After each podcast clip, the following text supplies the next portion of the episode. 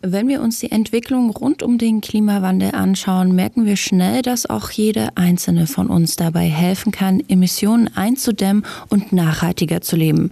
Natürlich betrifft das oft auch Bereiche in unserem Leben, in denen wir keine Abstriche machen wollen. Zum Beispiel, wenn es um unsere vierbeinigen Freundinnen geht. Genauer gesagt um den besten Freund des Menschen.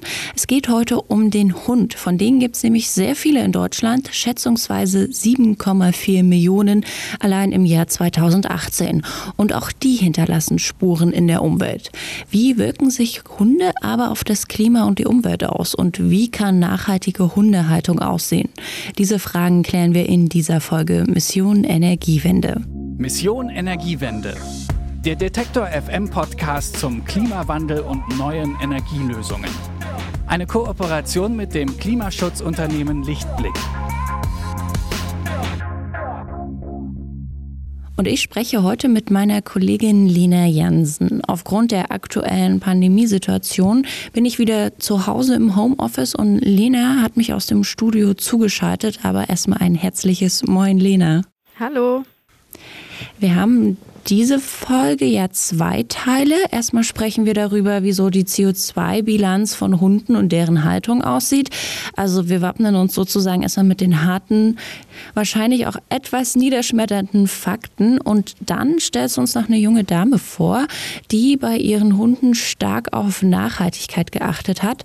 Da bin ich auch schon sehr gespannt, was das so alles bedeutet und wie das genau aussieht. Ja, das ist auch sehr interessant auf jeden Fall. Also ich konnte bei beiden Gesprächspartnerinnen eine Menge für mich selber auch mitnehmen. Aber lass uns doch erstmal ganz einfach anfangen. Lena, hast du denn selber einen Hund? Ähm, nee, ich nicht, aber meine Schwester und einige Freundinnen von mir. Aber so irgendwann in ein paar Jahren könnte ich mir das perspektivisch vielleicht auch mal vorstellen. Und bei dir? Also ich bin mit Hunden groß geworden. Also solange wie ich noch zu Hause gelebt habe, war immer ein Hund dabei. Dann durch Studium und durch Arbeit war dann halt Hundehaltung gar nicht mehr so einfach, weil du willst ja auch Zeit haben für deinen Hund. Aber sobald es irgendwie machbar ist, wird es auf jeden Fall wieder ein Hund, weil es ist irgendwie ein schöner Bestandteil des Lebens so. Und äh, darauf will ich auf lange Sicht einfach nicht so verzichten wollen. Ja, und hast du dir da schon mal so Gedanken gemacht, was das Thema Nachhaltigkeit angeht? Äh, gar nicht. Also ähm, ich komme ja aus der Landwirtschaft. Also meine Großeltern und mein Onkel haben ähm, einen Bauernhof. Ähm, da haben die Tiere eigentlich auch war das nie so der Gedanke. Ne? Die waren einfach da und haben dann halt auch oft das bekommen, was irgendwie hinten runtergefallen ist ähm, beim Wirtschaften. Aber was wie so Nachhaltigkeit aussehen könnte, nie. Also Hunde waren irgendwie für mich immer da. Wie war es bei dir da? Ähm, nee, also dadurch, dass ich ja auch ähm, wenig in Kontakt mit äh, Hunden war, oder ich hatte eine Katze, aber bei der haben wir uns jetzt auch nie darüber Gedanken gemacht, was die eigentlich ähm, in ihrem Essen da so drin hat oder wo das Fleisch herkommt. Also hat tatsächlich auch noch nie eine Rolle für mich gespielt. Ich habe das erste Mal auch so Kontakt mit so nachhaltiger äh, Katzenhaltung, ich glaube, vor einem Jahr gehabt oder so. Also davor war das gar nicht auf meinem Schirm irgendwie. Ja, gut, dass wir jetzt drüber reden, zwar nicht über Katzen, sondern über Hunde, Lena. Und dann können wir ja, äh, wenn es jetzt den HörerInnen genauso geht wie uns, erstmal mit Zahlen anfangen. Wie viel CO2 verbraucht denn so ein Hund? Also ähm, von dem einen Hund kann man natürlich nicht sprechen, ähm, denn es gibt ja verschiedene Größen, Gewichte etc. Aber in der Studie von der TU, die das ausgerechnet hat, da hat man sozusagen sich einen Durchschnittshund vorgestellt. Der wiegt 15 Kilogramm und lebt 13 Jahre. Und dieser Hund, der verbraucht in seinem ganzen Leben über die Jahre hinweg 8,2 Tonnen CO2. Jetzt könnte man meinen, eine Person in Deutschland hat zum Beispiel vergangenes Jahr 7,9 Tonnen CO2 verbraucht, also fast genauso viel. Dann ist es ja vielleicht beim Hund gar nicht so viel, wenn man überlegt, dass er das über die 13 Jahre verbraucht. Naja, wenn der Hund aber 13 Jahre für die 8,2 Tonnen CO2 braucht und äh, eine Person in Deutschland das schon fast in einem Jahr erfüllt, dieses Pensum an CO2-Emissionen. Da fehlt mir irgendwo so der Vergleich. Also wie viel ist es denn jetzt genau? Ja, genau deswegen hat Kim Maya Javo mir das mal in Relation gesetzt. Sie forscht an der TU Berlin am Institut für technischen Umweltschutz und ist auch Erstautorin der Studie, die die Zahl ausgerechnet hat. Aber grundsätzlich äh, kann man vielleicht als Vergleichswert ähm, den die Empfehlung des Weltklimarates von einer umweltverträglichen ähm, CO2-Emission pro Person pro Jahr herbeiz äh, herbeiziehen. Und das wäre ähm, zwischen 1,5 und 2 Tonnen pro Jahr pro Person auf der Welt sozusagen. Ähm, und wenn jetzt ein Hund im Jahr ungefähr 600 Kilogramm CO2-Äquivalent ausstößt, dann ja, ist schon irgendwie ein großer Anteil. Also es wäre von den, von den zwei Tonnen zum Beispiel jetzt mehr als ein Viertel. Ähm, sprich, wenn ich dann Hundehalterin oder Hundehalter wäre, dann würde das bedeuten, ich müsste dann um, ja, eben um diese 600 Kilogramm weniger noch emittieren. Also dann haben ja HundebesitzerInnen nur noch 1,4 Tonnen pro Jahr über und auf eine Person kommen ja dann manchmal auch mehrere Hunde, also dass man dann vielleicht zwei oder drei Hunde besitzt. Ähm, vielleicht hier nochmal ganz kurz als Erklärung, diese zwei Tonnen sind ja nur ein Richtwert, damit das 2 Grad Ziel erreicht wird, also dass die globalen Temperaturen nicht auf mehr als 2 Grad ansteigen. Genau, und damit wir das erreichen, müssen wir natürlich auf auch unseren eigenen Verbrauch gucken. Nun müssen wir auch nicht gleich auf den Hund verzichten, Lena, sondern uns mehr mit einer nachhaltigeren Haltung auseinandersetzen. Was an der Hundehaltung schlägt denn am meisten auf die Umwelt? Das kann man aus verschiedenen Perspektiven betrachten. In der Studie von der TU Berlin, da wurden verschiedene Kategorien untersucht, zum Beispiel Ozonabbau, Klimawandel, Wasserverbrauch oder auch die Versauerung von Boden oder Gewässern. Und bei der Vergiftung von Süßwasser beispielsweise spielt der Hundekot eine ganz entscheidende Rolle. Genau, wenn er einfach liegen gelassen wird und nicht weggemacht mit solchen Hundekotbeuteln, gibt es ja auch an jeder Ecke irgendwie zu kaufen.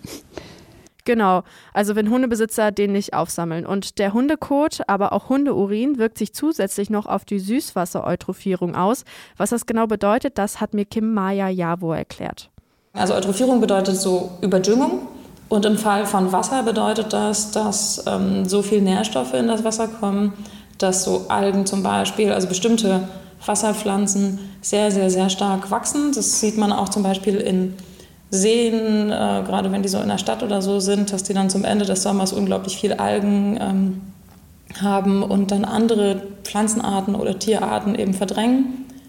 Und äh, genau, entsprechend ist es nicht wünschenswert. Das resultiert meistens aus der Landwirtschaft, aber kann eben auch durch Urin zum Beispiel entstehen oder die, ähm, die ja, Nährstoffe, die im Kot und im Urin drin sind, weil da ist tatsächlich ähm, auch Phosphor und sowas drin und das wird ja auch zum Düngen benutzt. Genau, und dafür könnte man ja eigentlich relativ easy eine Lösung finden. Einfach den Code aufheben.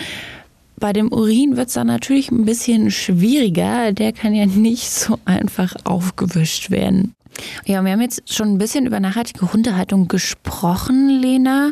Was mir da irgendwie auch eingefallen ist oder woran ich denken musste, war zum Beispiel die Hundeernährung. Die ist ja standardmäßig fleischbasiert. Also wenn man so dieses Hundefutter in Dosen anschaut, da ist überall Fleisch drin. Und es ist ja auch kein Geheimnis auf der anderen Seite, dass die Fleischindustrie sehr viel CO2 ausstößt. Deswegen gehe ich mal stark davon aus, dass wir jetzt nicht darum herumkommen, uns zu fragen, was die fleischhaltige Ernährung der Hunde zur Erderwärmung beiträgt. Ja, auf jeden Fall. Und ähm, in der Studie kam auch heraus, dass die Ernährung eigentlich auch in allen Kategorien gewinnt sozusagen, also am meisten sich auf die Umwelt auswirkt im Negativen. Denn da spielen ja ganz verschiedene Faktoren rein. Für die Tiere, die geschlachtet werden, muss auch Futter angebaut werden. Es müssen für Weideflächen Wälder gerodet werden. Dann muss man verarbeitetes Fleisch oft lange Wege transportieren. Das ergibt ja am Ende einfach diese heftigen Zahlen. Und wie könnten HundebesitzerInnen jetzt vielleicht darauf reagieren, um vielleicht genau an dem Punkt Ernährung anzusetzen? Naja, also man könnte damit anfangen, zum Beispiel Veggie Days zu integrieren, also einfach ein paar Tage oder zumindest einen Tag pro Woche dem Hund nur Gemüse zu servieren. Also so ein Veggie Day pro Woche, das ist auf jeden Fall auch komplett unbedenklich. Ähm, außerdem gibt es auch die Idee der veganen Hundeernährung. Da muss man sich auf jeden Fall noch ein Stück intensiver mit beschäftigen, aber mit Hilfe von Supplements, also Supplementen, wo unter anderem Vitamin B12, Vitamin D oder Taurin drin ist. Da gibt es nämlich auch ein paar Mangelerscheinungen sonst. Damit ist es auch eher unbedenklich. Und Frau Javor hat mir erklärt, dass sie dazu auch gerade an einer Studie dran sind, in der untersucht werden soll, wie die Ökobilanz bei veganer Hundeernährung ausfällt, damit man das sozusagen vergleichen kann miteinander. Also die fleischhaltige Hundeernährung im Vergleich mit veganer Hundeernährung. Wir vermuten sehr stark, dass es wie beim Menschen, wo es ja schon viele Untersuchungen dazu gibt, ähm, vegane Ernährung oder vegetarische Ernährung ähm, zu auf jeden Fall zu einer Verbesserung der, ähm, der CO2-Emissionen, also der einer Reduktion der CO2-Emissionen führen würde. Aber ich möchte, also ich kann das jetzt nicht auf wissenschaftlicher Basis sagen, weil diese Untersuchung eben noch nicht durchgeführt wurde. Aber die äh, Vermutung, äh, ja, liegt sehr nah. Dann lass uns doch jetzt mal einen genaueren Blick auf die nachhaltige Hundehaltung werfen. Ich persönlich kenne niemanden, äh, der seinen oder ihren Hund vegan ernährt. Äh, mein Freund hat wo bei seinem damaligen Hund äh, Fleisch oder Fleischabfälle vom Fleischer, von der Fleischerin gekauft, die dann portioniert und eingefroren und dann jedes Mal frisch mit Gemüse zubereitet, quasi das Hundefutter selbst gemacht. Also das finde ich zum Beispiel auch eine super Herangehensweise. Ähm, aber vegane Hundeernährung, ich kenne echt niemanden, der das macht. Wie sieht es denn da bei dir aus, Lena? Nee, also ich kannte auch äh, ja bis vor kurzem auch keinen oder keine. Und was ich auch sehr interessant fand, ähm, denn ich würde schon behaupten, dass ich in einem sozialen Umfeld bin, das sich relativ viel mit Umwelt und Klimawandel reflektiert auseinandersetzt. Aber als ich einigen Freundinnen erzählt habe, ähm, dass ich jetzt einen Beitrag zu veganer Hundeernährung mache, kam doch sehr schnell eher Skepsis äh, mir entgegen und eher so Reaktionen wie, okay, krass, das stelle ich mir irgendwie gar nicht so artgerecht vor, so in die Richtung. Und ich glaube, das ist in der breiten Masse wahrscheinlich auch eher noch die Grundstimmung gegenüber veganer Hundeernährung, also noch zumindest. Auch ein bisschen eine Parallele gesehen zwischen veganer Hundeernährung und veganer menschlicher Ernährung, weil ich habe das Gefühl, vor so fünf Jahren war das ja mit veganer Ernährung für Menschen ja auch noch voll so, dass es bei vielen Menschen so war wie, okay, das ist äh, total unnatürlich oder ungesund und dass sich das ja total verändert hat und inzwischen ein viel akzeptierterer Lifestyle ist. Und ich bin irgendwie total gespannt, ob sich das bei veganer Hundeernährung auch noch so entwickelt. Und deswegen, genau, wollte ich mir das eigentlich auch mal genauer anschauen. Ja, und da hast du dann auch eine Hundebesitzerin gefunden, die ihre Hunde vegan ernährt und sie besucht. Wie war denn da so dein Eindruck? Genau, also ich war bei Julia und ihren zwei Hunden Leni und Luke und ich fand es schon super spannend und hatte auch das Gefühl, dass Julia sich sehr intensiv mit dem Thema Nachhaltigkeit auseinandersetzt. Bei ihr war es zum Beispiel so, dass der allererste Schritt zur nachhaltigen Hundehaltung schon war, dass sie einen Hund adoptiert hat, der schon auf der Welt war, anstatt sich einen zu kaufen, der extra in die Existenz gezüchtet wurde sozusagen. Und danach hat sie neben der Ernährung auch darauf, dass zum Beispiel Spielzeug oder Werkzeug wie Hundekottüten oder Shampoo möglichst nachhaltig produziert worden sind. Genau, und als sie Luke dann adoptiert hat, stand für sie eigentlich auch sofort fest, dass die Hunde vegan ähm, ernährt werden. Und dann hat sie sich für ihren Hund Luke extra eine Bedarfsration erstellen lassen. Das ist dann so ein Dokument, das man da kriegt und das, ähm, da steht dann drin, was speziell Luke mit seinem Gewicht an Nährstoffen benötigt. Das kann übrigens von Hund zu Hund sehr stark variieren. Also falls jemand gerade zuhört, der oder die überlegt, ihren oder seinen Hund vegan zu ernähren, lasst euch da auf jeden Fall nochmal beraten und euch so eine Bedarfsration erstellen lassen bei einem Fachtierarzt, denn genau, die Rationen können einfach variieren. Und hier steht dann die Ration, also bei selbst erstellten Rationen braucht man mindestens eine, aber am besten eigentlich zwei ähm, Proteinquellen. Das, das ist immer einfach mit Tofu abzudecken, weil es eine sehr gute Aminosäurenverteilung hat, kompakt ist und ähm, ja, den meisten Hunden auch einfach schmeckt. Und ähm, dann brauchen Hunde auch immer eine Kohlenhydratquelle, einfach für die Energieversorgung. Mhm. Und damit kann man auch gut, ähm, ja, wenn ein Hund einen sehr hohen Stoffwechsel hat, gut Kalorien zuführen. Genau, und dann Obst- und Gemüseanteil. Da kann man dann darauf achten, dass man regionale Zutaten mhm. benutzt. Genau, dann Fett.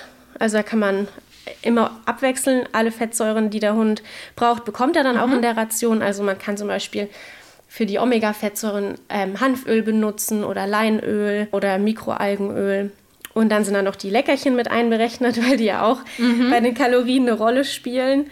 Und dann ist noch ganz, ganz wichtig ähm, ein Mineralpulver, weil ähm, zum Beispiel bei der veganen Hundeernährung, aber auch bei der normalen Hundeernährung ist es schwierig, ähm, auf zum Beispiel den Vitamin D-Gehalt zu mhm. kommen. Ähm, und dann bei der veganen Hundeernährung eben auch noch Vitamin B12 und bestimmte andere Stoffe, die eben für den Hund wichtig sind. Also die mhm. sind in dem veganen Mineralpulver dann enthalten und das ist wichtig auch noch mit in die Ration mhm. Wenn man sich das dann jetzt erstmal einmal ausgerechnet hat, äh, wie weiß ich denn, dass auch über längere Zeit der Hund genug Nährstoffe zu sich nimmt? Ich kann mir vorstellen, das ist irgendwie eine Sorge, die einen dann vielleicht nicht von Anfang an gleich loslässt. Dann geht man einfach regelmäßig zum Tierarzt oder zur Tierärztin.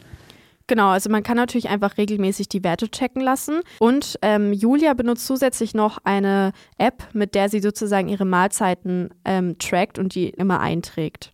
In dieser App tracke ich, ob mein Hund auf alle Aminosäuren kommt. Also ich habe eine Tabelle aus dem Fachbuch, in der ich genau berechnen kann, von welchen Aminosäuren mein Hund welche Mengen braucht. Und dann kann ich in der App die bestimmten Lebensmittel eintragen, also zum Beispiel 200 Gramm Tofu, 100 Gramm gekochte rote Linsen und so weiter. Und dann sehe ich in der Tabelle, ob ich auf die Aminosäuren komme in der Ration, damit es auch auf jeden Fall bedarfsdeckend ist. Julia spricht ja jetzt auch viel von so einzelnen Bestandteilen von Mahlzeiten. Gibt es denn auch veganes Hundefutter, was man schon fertig zubereitet kaufen kann? Ja, also es gibt auf jeden Fall ähm, so veganes Trockenfutter zum Beispiel. Davon hat Julia eigentlich auch immer einen Sack da. Ähm, und das ist jetzt äh, speziell ein kaltgepresstes äh, veganes Trockenfutter. Das ist komplett in einem Altpapiersack. Mhm. Also da ist auch innen keine Plastikbeschichtung drin. Hier, wie man sieht, mhm. ist einfach nur mhm. Altpapier. Und wie viel äh, Kilo sind das? Das sind jetzt 10 Kilo. Mhm. Und wie viel kostet so ein, so ein Sack ungefähr? Weißt du das grob? Oh, ich glaube 50 Euro. Mhm. Hält aber auch lange. Ich meine, je nachdem, wie, wie groß ein Hund ja. ist, wie viel er essen muss, aber bei uns hält es eigentlich relativ lange. Mhm. Und ich finde, ja, wenn man einen Hund vegan ernährt, mhm. ist es schon wichtig, dass man ein qualitativ hochwertiges Futter gibt, was alle Nährstoffe enthält und eben mhm. bedarfsdeckend ist. Ähm, gibt man, oder weißt du, wie viel du so ungefähr für so Hundefutter ausgibst im Monat? Also ich gebe ungefähr 80 bis 100 Euro aus okay. und in dem Rahmen bewegt sich das meistens. Je nachdem, ähm, wenn jetzt zum Beispiel wie diesen Monat während dem Lockdown kann ich mit der Leni mhm. nicht zur Rettungshundearbeit. Das heißt, da fällt einiges weg, was sie da an Checkpots bekommen würde zur Belohnung, wenn ah, sie da die Menschen okay. gefunden mhm. hat. Und das fällt weg und dann ist es mal ein bisschen weniger. Mhm. Aber wenn eben viel ansteht, dann ist es auch mal ein bisschen mehr. Das finde ich ganz interessant, weil ich jetzt intuitiv eher gedacht hätte, dass vegane Hundeernährung deutlich teurer sein wird. Aber wenn du sagst 80 bis 100 für zwei Hunde. Ja, das kommt auch immer darauf an, wie jemand, der seinen Hund nicht vegan ernährt, seinen Hund ernährt. Also es gibt ja die Leute, die barfen ihre Hunde. Mhm. Da wird es bestimmt das, relativ teuer sein. Kannst du mal kurz erklären, was barfen Genau, barfen ähm, bedeutet, dass man seinen Hund äh, so ernährt, dass man ein äh, Beutetier versucht nachzubauen. Also okay. mit rohem Fleisch und Gemüse und Kräutern und Ölen und sich eben de, des, dem Beutetier als Vorbild nimmt für die Rationsgestaltung. Und äh, ja, es kommt darauf an, aber wenn ich jetzt ähm, meinem Hund mit dem, mit dem ähm, günstigsten Hundefutter aus dem ja, günstigen Supermarkt ernähre, dann wird es wahrscheinlich viel, viel günstiger mhm. sein. Genau, also da kommt es auch mal darauf an, womit vergleiche ich meine, meine veganen Rationen? Vergleiche ich die mit jemandem, der seinen Hund barft oder mit jemandem, der äh, ganz normales Standardtrockenfutter mhm. gibt? Und ist Barf sozusagen auch eher ein bisschen teurer oder? Also ich denke, die Leute, die ich kenne, die barfen, die geben wesentlich mehr Geld im Monat für ähm, die Ernährung ihres Hundes aus okay. als ich. Ähm, wenn Julia aber genug Zeit hat, versucht sie eher zu kochen, als Trockenfutter zu servieren. Ja, und das haben wir auch dann gemeinsam gemacht. Oder besser gesagt, Julia hat dann die vorgekochten Komponenten äh, rationiert und ich habe ihr über die Schulter geschaut. Was gab's denn, Lena? Oder was gab's denn für die Hunde, besser gefragt? Also es gab äh, pürierten Kürbis mit Apfel, Tofu und pürierte Kichererbsen, Leinöl und ähm, ein paar Vollkornnudeln und drüber noch Hanfsamen. Ich muss sagen, das ist äh, teilweise, also ich finde, es klingt schon besser als mein eigenes Essen manchmal. Das ja. Ich war sehr beeindruckt auf jeden Fall.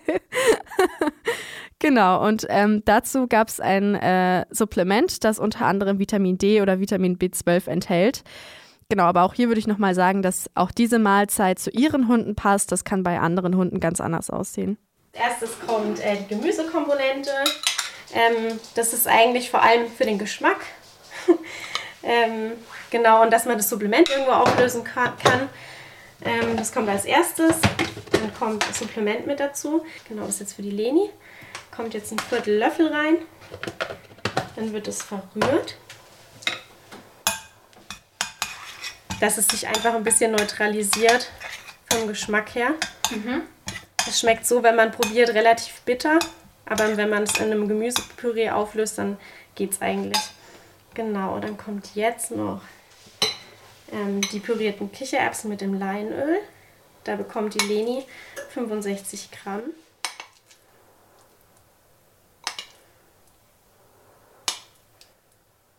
Genau. Und dann bekommt sie noch 50 Gramm Tofu. Also wichtig ist auch, dass man ähm, die Protein- und Gemüsekomponenten püriert, damit es einfach besser ähm, verwertet werden kann. Der Tofu ist ja schon aus pürierten äh, Sojabohnen, mhm. deswegen kann man den einfach da reinkrümeln. Genau, da bekommt sie 50 Gramm. Und dann bekommt die Leni, weil sie einen, ähm, ja, die hat einen großen Bewegungsdrang und einen guten Stoffwechsel und deswegen bekommt sie ein bisschen mehr Nudeln als der Luke. Da bekommt sie 65 Gramm.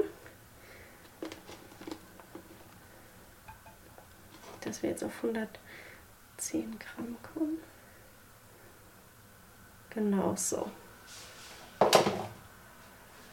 Genau, und das war's. Und am Ende okay. tue ich immer noch ein bisschen, Entschuldigung, ähm, Hanfsamen mit drüber.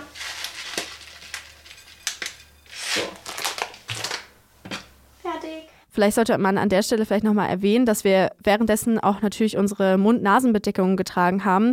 Meine ist auch ein bisschen dicker, deswegen hört sich meine Stimme vielleicht auch etwas gedämpft an. Das liegt nicht ähm, an der Aufzeichnung. Genau, nur so äh, als Information. Ja, genau. Und nachdem wir das Essen zubereitet haben, wurde es auch serviert und geschmeckt hat es auch auf jeden Fall.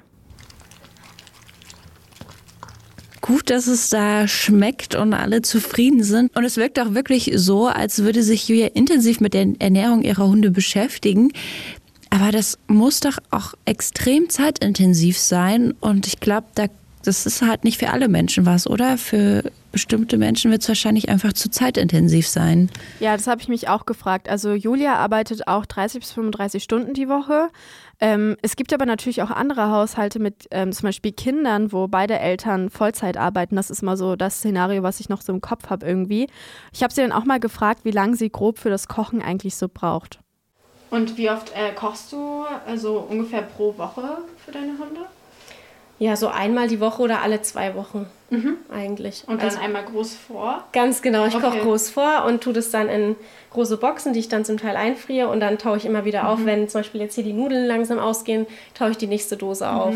Dass es halt ja alltagstauglich mhm. ist. Mhm.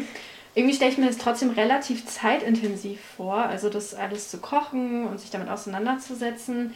Irgendwie meinst du, es gäbe irgendwie eine Lösung für Menschen, die zum Beispiel sagen wir mal, vielleicht noch zwei, drei Kinder haben oder so, wo das dann irgendwie nochmal ein bisschen stressiger wird. Meinst du beim Selbstkochen? Genau, zum Beispiel, ja, oder bei der, generell bei der veganen Hundeernährung. Ja, also Selbstkochen ist auch zeitaufwendig. Mhm. Gut ist es natürlich, wenn man ähm, vier Herdplatten hat und vier große Töpfe, dann kann man alles parallel zubereiten und muss alles nur noch pürieren und dann ist mhm. gut.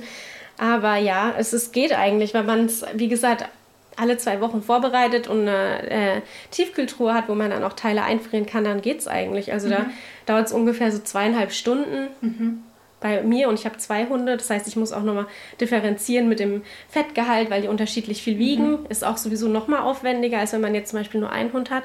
Aber noch alltagstauglicher ist halt einfach Trockenfutter ja. oder Nassfutter zu geben, was ähm, bedarfsdeckend ist. Genau, und dazu kommt ja aber auch, muss man sagen, die Zeit, ähm, in der man sich mit der Nahrung auseinandersetzen muss. Also Bücher liest oder Fachartikel, zum Tierarzt geht, solche Sachen. Und das ist natürlich schwierig zu messen, aber das gehört ja auch mit dazu. Es ist ja bestimmt ein Aspekt, vor dem viele Menschen letztendlich dann auch in der, also letztendlich dann auch zurückschrecken. Dazu kommt ja noch, dass viele einfach befürchten, dass ihre Hunde nicht genug Nährstoffe dann auch zu sich nehmen.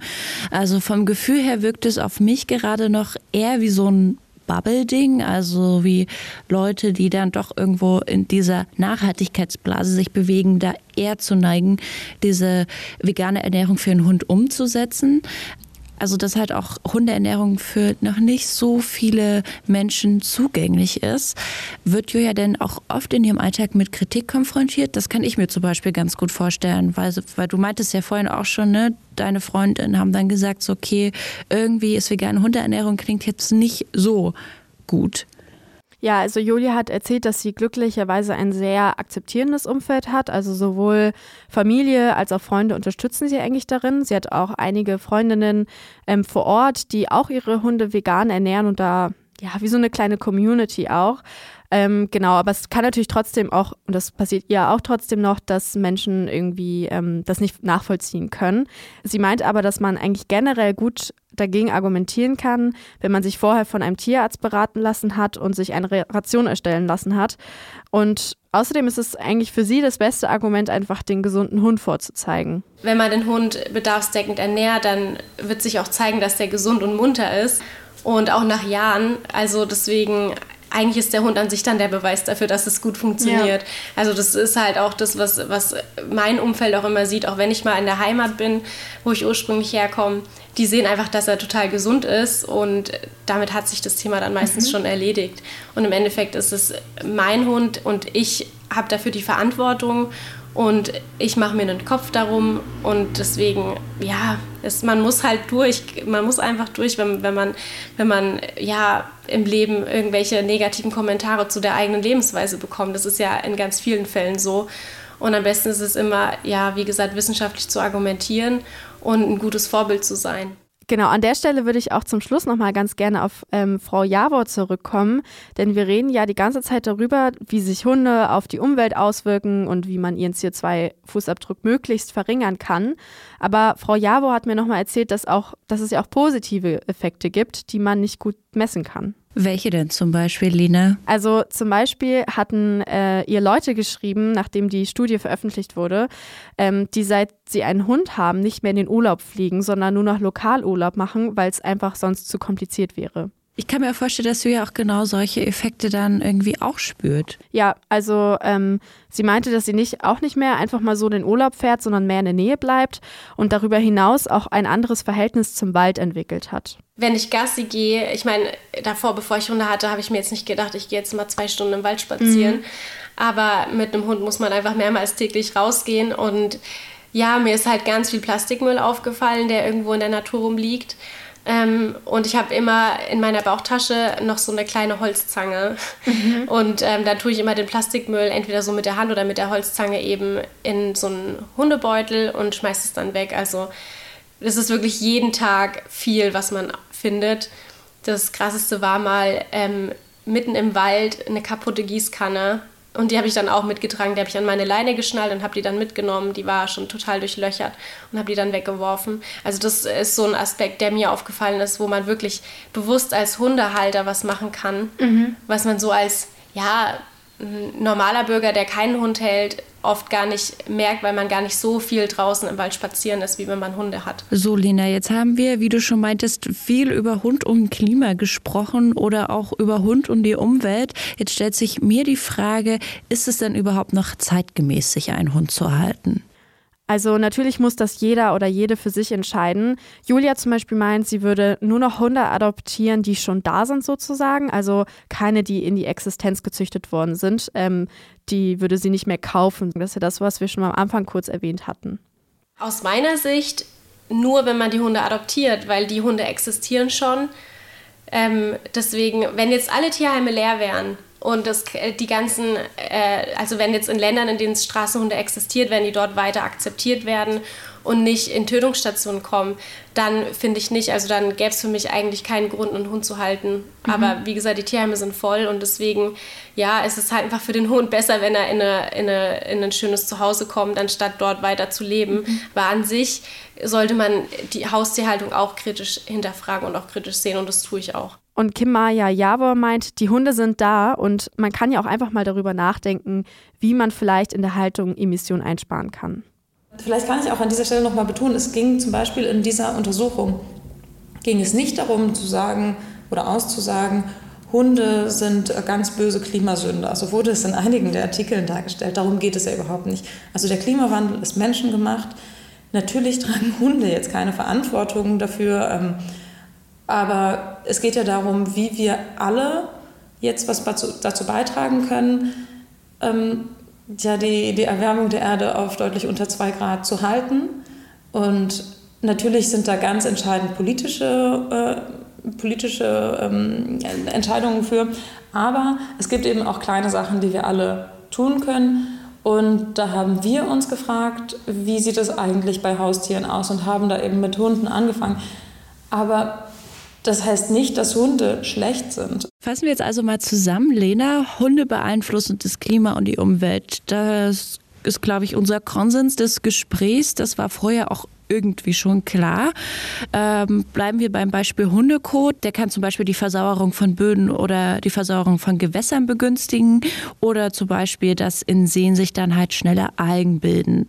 Hinzu kommt, dass so ein Durchschnittshund, der circa 13 Jahre lebt, insgesamt 8,2 Tonnen CO2 in dieser Lebenszeit ausstößt und eine ganz entscheidende Rolle, darauf haben wir uns jetzt auch geeinigt, spielt vor allem die fleischhaltige Ernährung von Hunden. Da jetzt wieder die Frage, wie geht also nachhaltige Hundehaltung? Ja, um dafür eine Antwort zu finden, habe ich mich mit Julia getroffen, die ihren Hund vegan ernährt. Hier ist wichtig, dass äh, man sich den Bedarf an Rationen von einem Fachtierarzt oder Ärztin ausrechnen lässt, damit alles abgedeckt wird. Vegane Hundeernährung ist für viele allerdings noch sehr unzugänglich, zum Beispiel aus zeitlichen Gründen. Genau, wer da zum Beispiel kleiner anfangen möchte, ähm, kann zum Beispiel damit anfangen, den Kot von Hunden immer wegzuräumen, möglichst auf Plastik zu verzichten. Also wie schon angesprochen, für diese Kotbeute gibt es auch eine Öko-Variante, die leichter abbaubar abbaubar ist und halt Sachen lokal einkaufen, vielleicht das Hundefutter selber machen. An dem Punkt schon mal vielen Dank, Lena, dass du dich für uns informiert hast. Eine letzte Frage habe ich noch. Du hast ja am Anfang gesagt, so eines Tages kannst du dir vorstellen, auch einen Hund zu haben.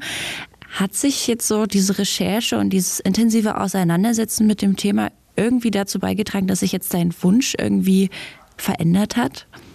Also an dem Wunsch, einen Hund zu halten, hat sich nicht super viel verändert. Ähm, ich kann es mir irgendwie noch vorstellen.